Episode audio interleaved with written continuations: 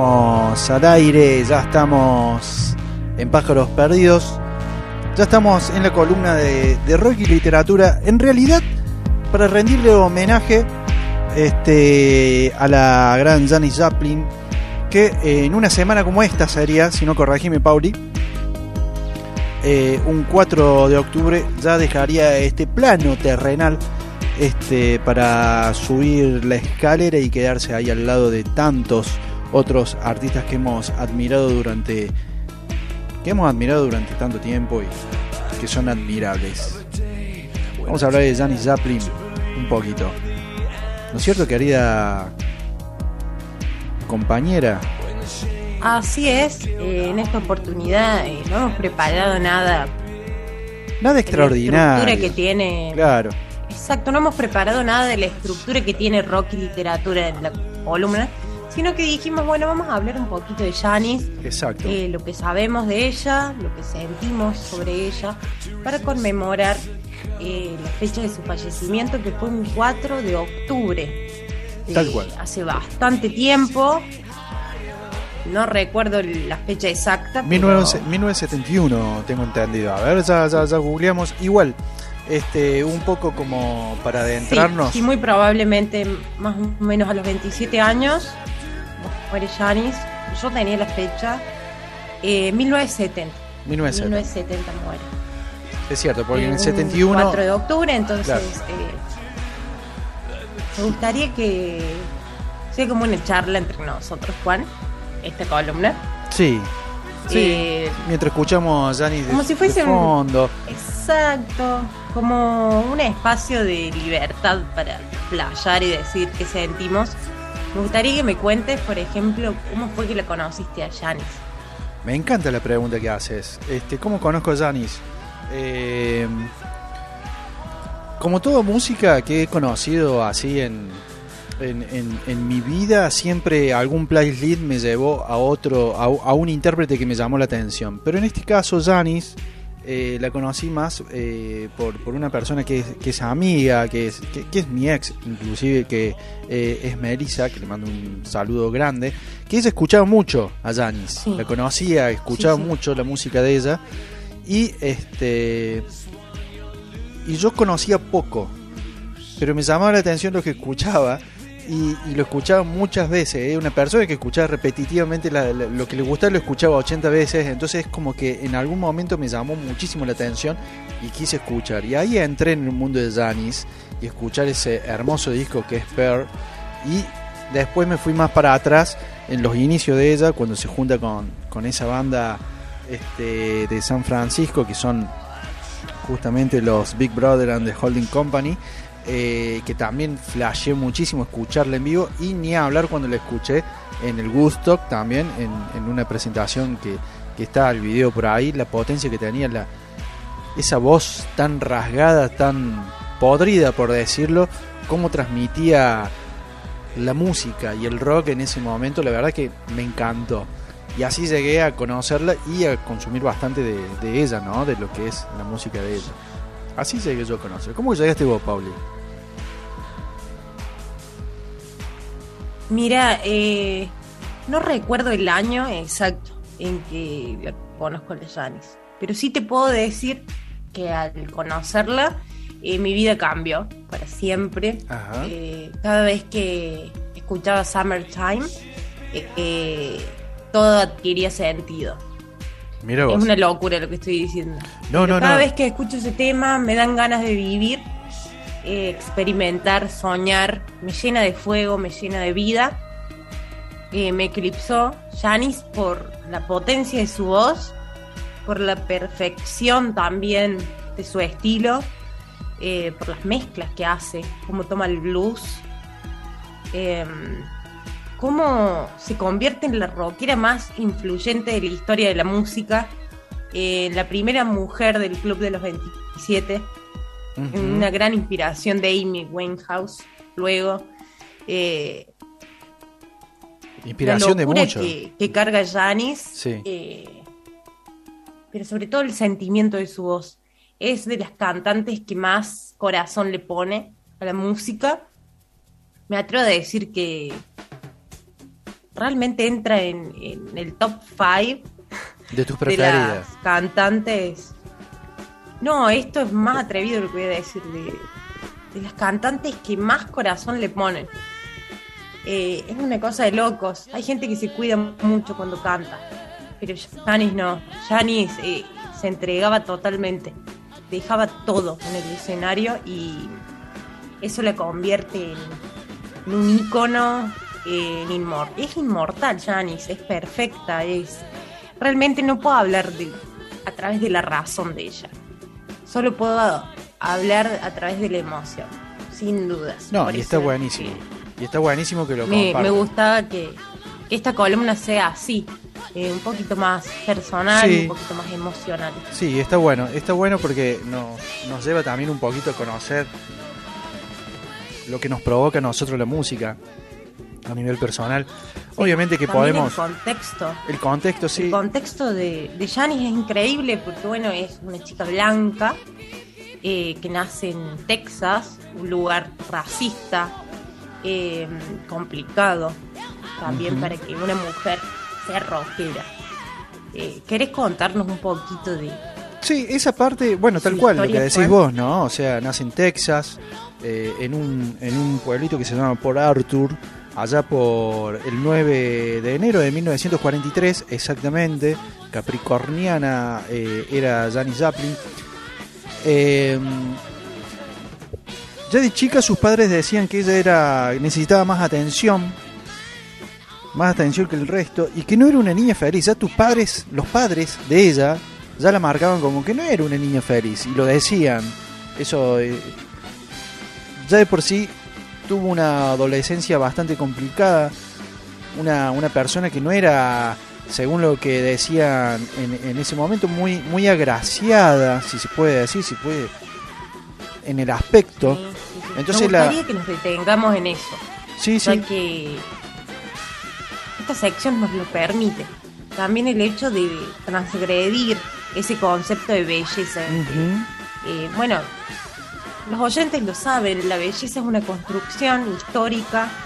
Eh, tiene que ver con la publicidad, tiene que ver con los estereotipos, decir esta cara es linda o esta cara no lo es.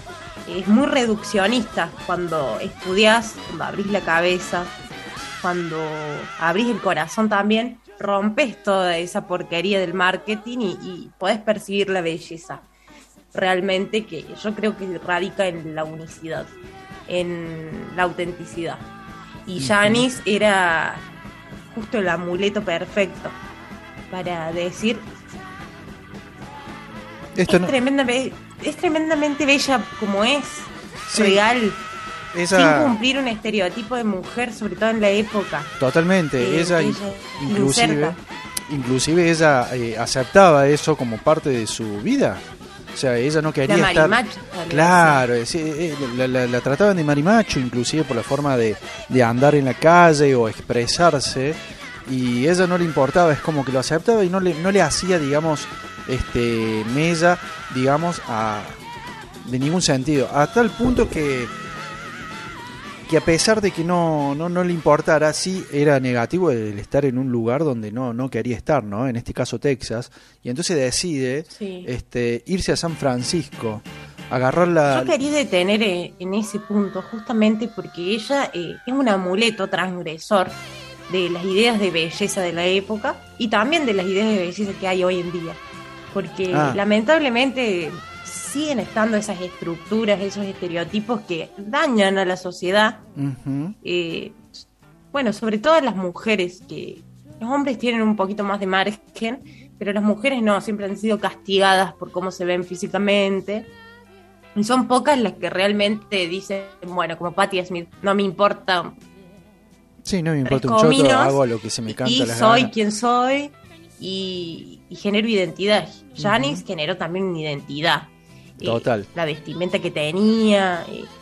Fue muy admirada luego por, eso, pero también sufrió mucho.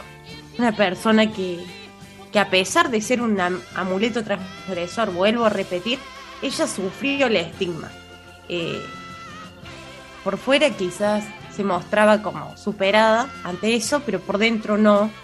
Y las drogas también han sido producto de todo esto que, que traemos a colación, ¿no?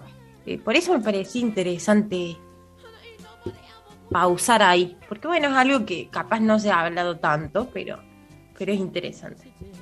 Totalmente, sí, sí, sí, sí, sí, es algo, eh, eh, por eso es tan icónica su figura y por supuesto la música que hace y porque es por lo que representa totalmente, ¿no? Una liberación este, que de una persona que en esa época era vista como, como transgresora y al día de hoy inclusive si la gente conociera un poquito más también la verían como transgresor en muchos muchos en muchos aspectos porque todavía tenemos mucho para cambiar hoy en día. No solo por la adicción a las drogas. No, no, no, no, por, el, por, por, todo lo que por todo lo que vos decías.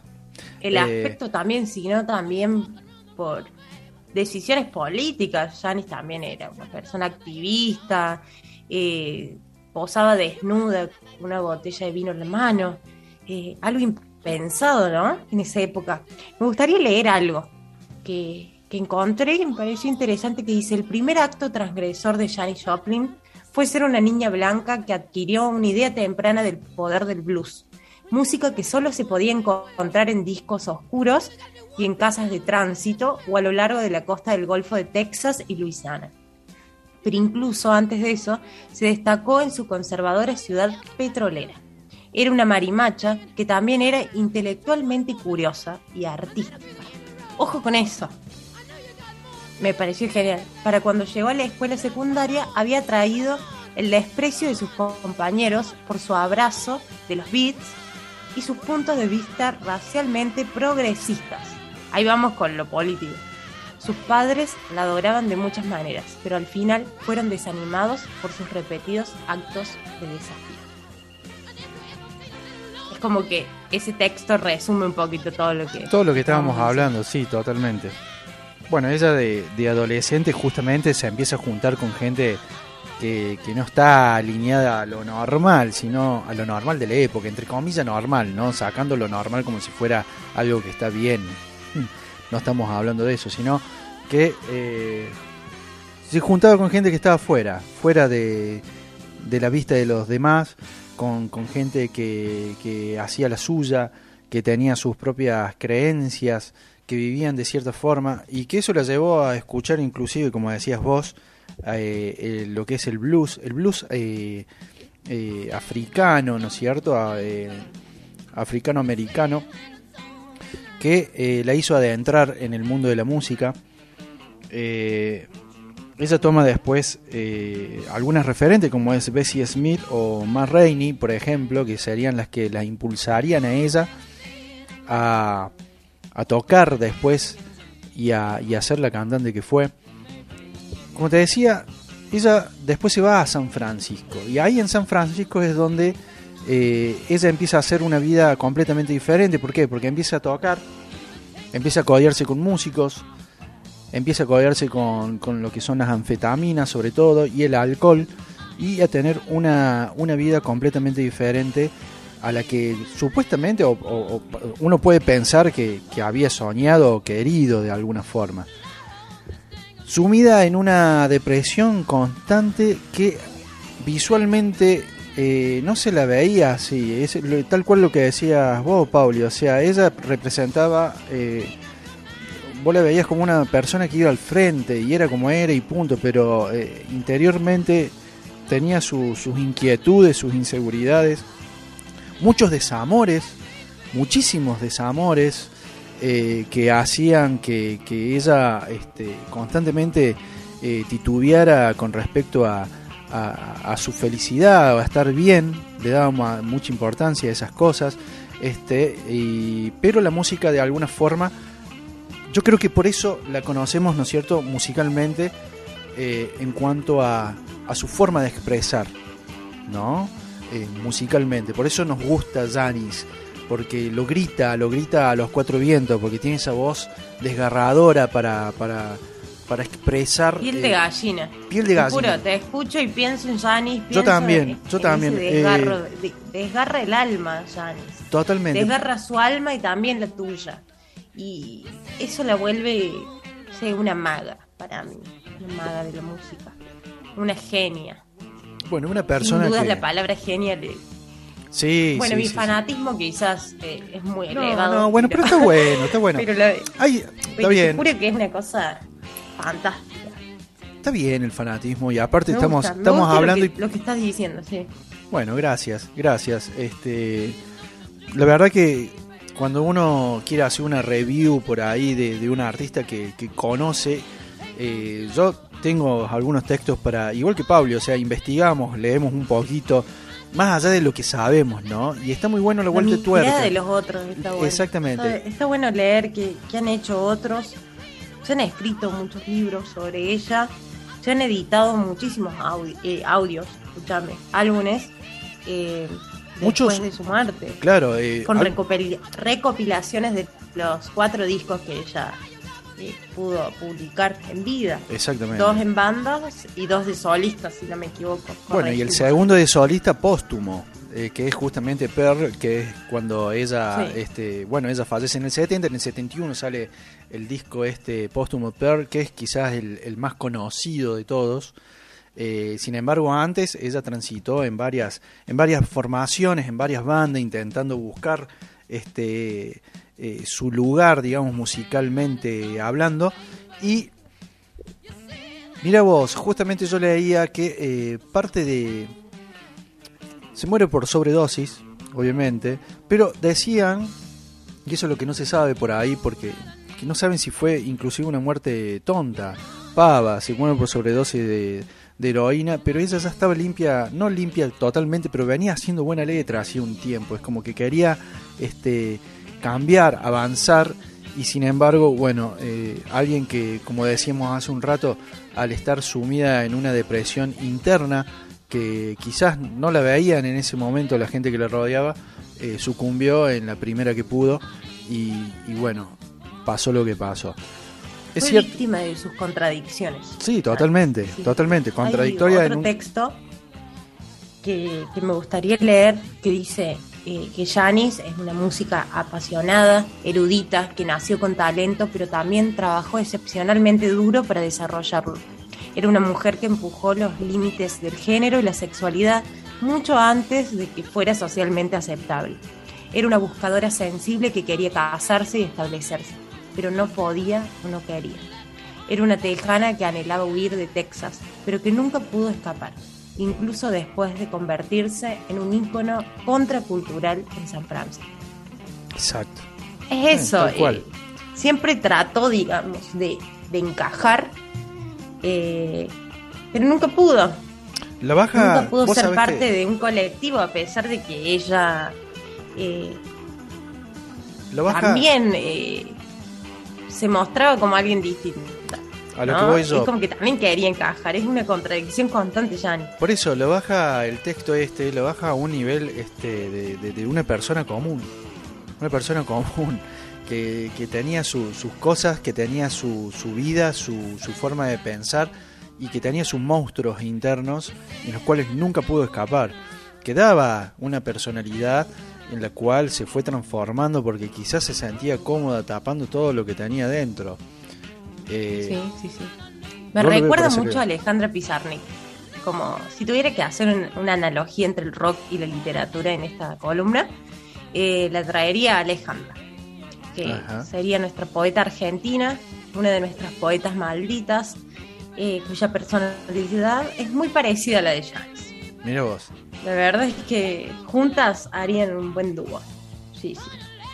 Bueno, es lindo, es lindo Me trae colación a todo lo que vos decís, realmente. Eh, eh, es como para, para, para conocer un poquito más de Janis Joplin. Eh, como decía Pablo, hay un montón de, de- de cosas para escuchar. Sobre todo hay muchas versiones en vivo. Pasada en esa época, sí, se me viene a la cabeza discos que cuando eran este, conocidos así de golpe, como Janis Joplin o Jimi Hendrix, por ejemplo, grababan todo lo que tocaban en, en- todos lados. Y por ahí hay un montón de colaboraciones y, y- discos y rarezas y, y vivos, ¿no es cierto? Que con el tiempo, obviamente, eh, fueron saliendo y este, colmando, digamos, lo que es la, la discografía de ella. Entonces uno dice, che, pero ¿cuántos discos grabó? Sí, no, no grabó sí. casi nada, o sea, gra- grabó poco y nada. Lo que pasa Son es que cuatro claro. los que ella grabó realmente. con un, dos con banda y después este, los, los, los dos este, solistas y ya está. Y después el resto de los que si vos ves la cantidad de discos que están dando vueltas, son todo compilaciones, eh, directos que, que se grabaron, pero eh, vale la pena escucharlo, transitarlo, es- leer un poquito la vida. Hoy por suerte tenemos eh, forma de acercarnos mucho a lo que nos interesa e indagar, el porqué de las cosas, ¿no es cierto?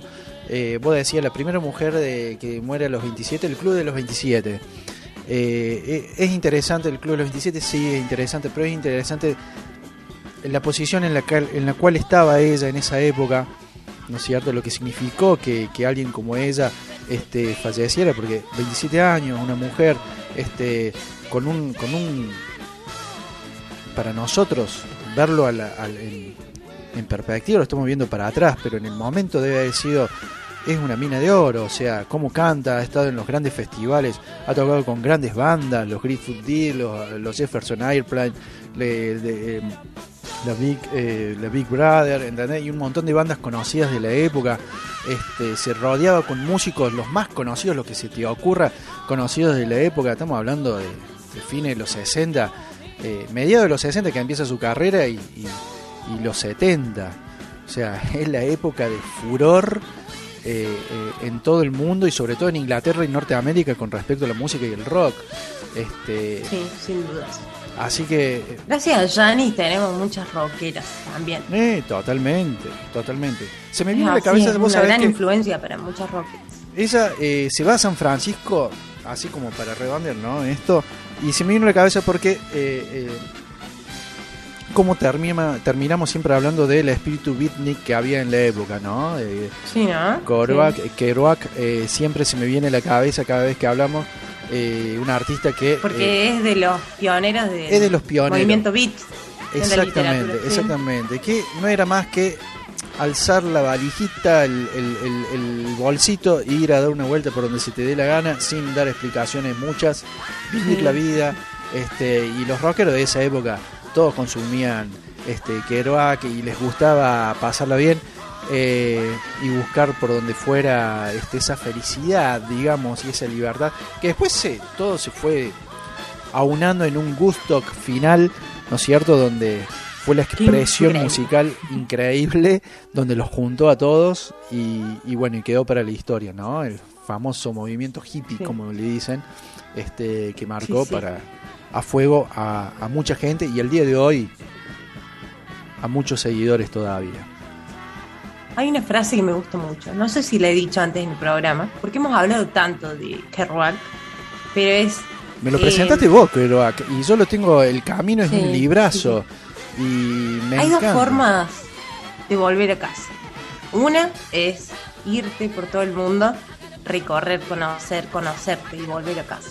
Sí, Y la otra forma es quedarte en tu casa. claro. O sea, si te lo pones a filosofar realmente, eh, te das cuenta a, a dónde te lleva esa frase. ¿No? Eh, siento que la encierro del año pasado también ¿no? fue una forma de, de reencontrarnos. totalmente. Y bueno, Janis eh, siempre estuvo en esa búsqueda y es eterna, siempre la vamos a seguir escuchando, te lo prometo, Janis. Totalmente. Y si querés, nos vamos con un par de temitas.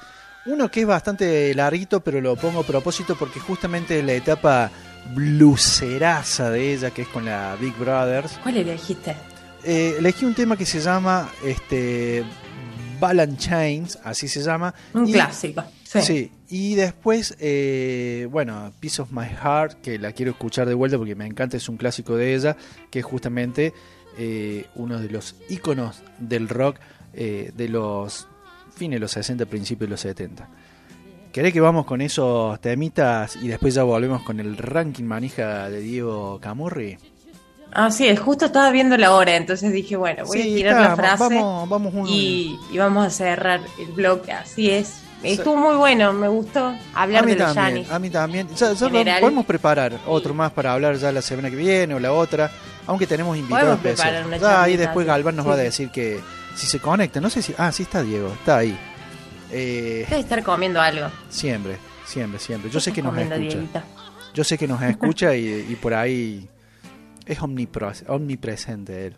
La Lali también. Saludos, la Lali. Saludos a Lali que está escuchando. ¿Tu vieja ya se fue? Sí, se fue. Qué lindo hablar va. esto así mientras escuchamos Janis de fondo. Es como que estamos en una mesa compartiendo música, hablando entre amigos. Sí, ¿no? Qué belleza. Yo estoy muy contenta, la verdad, que eh, escuchando todo esto fue como, wow.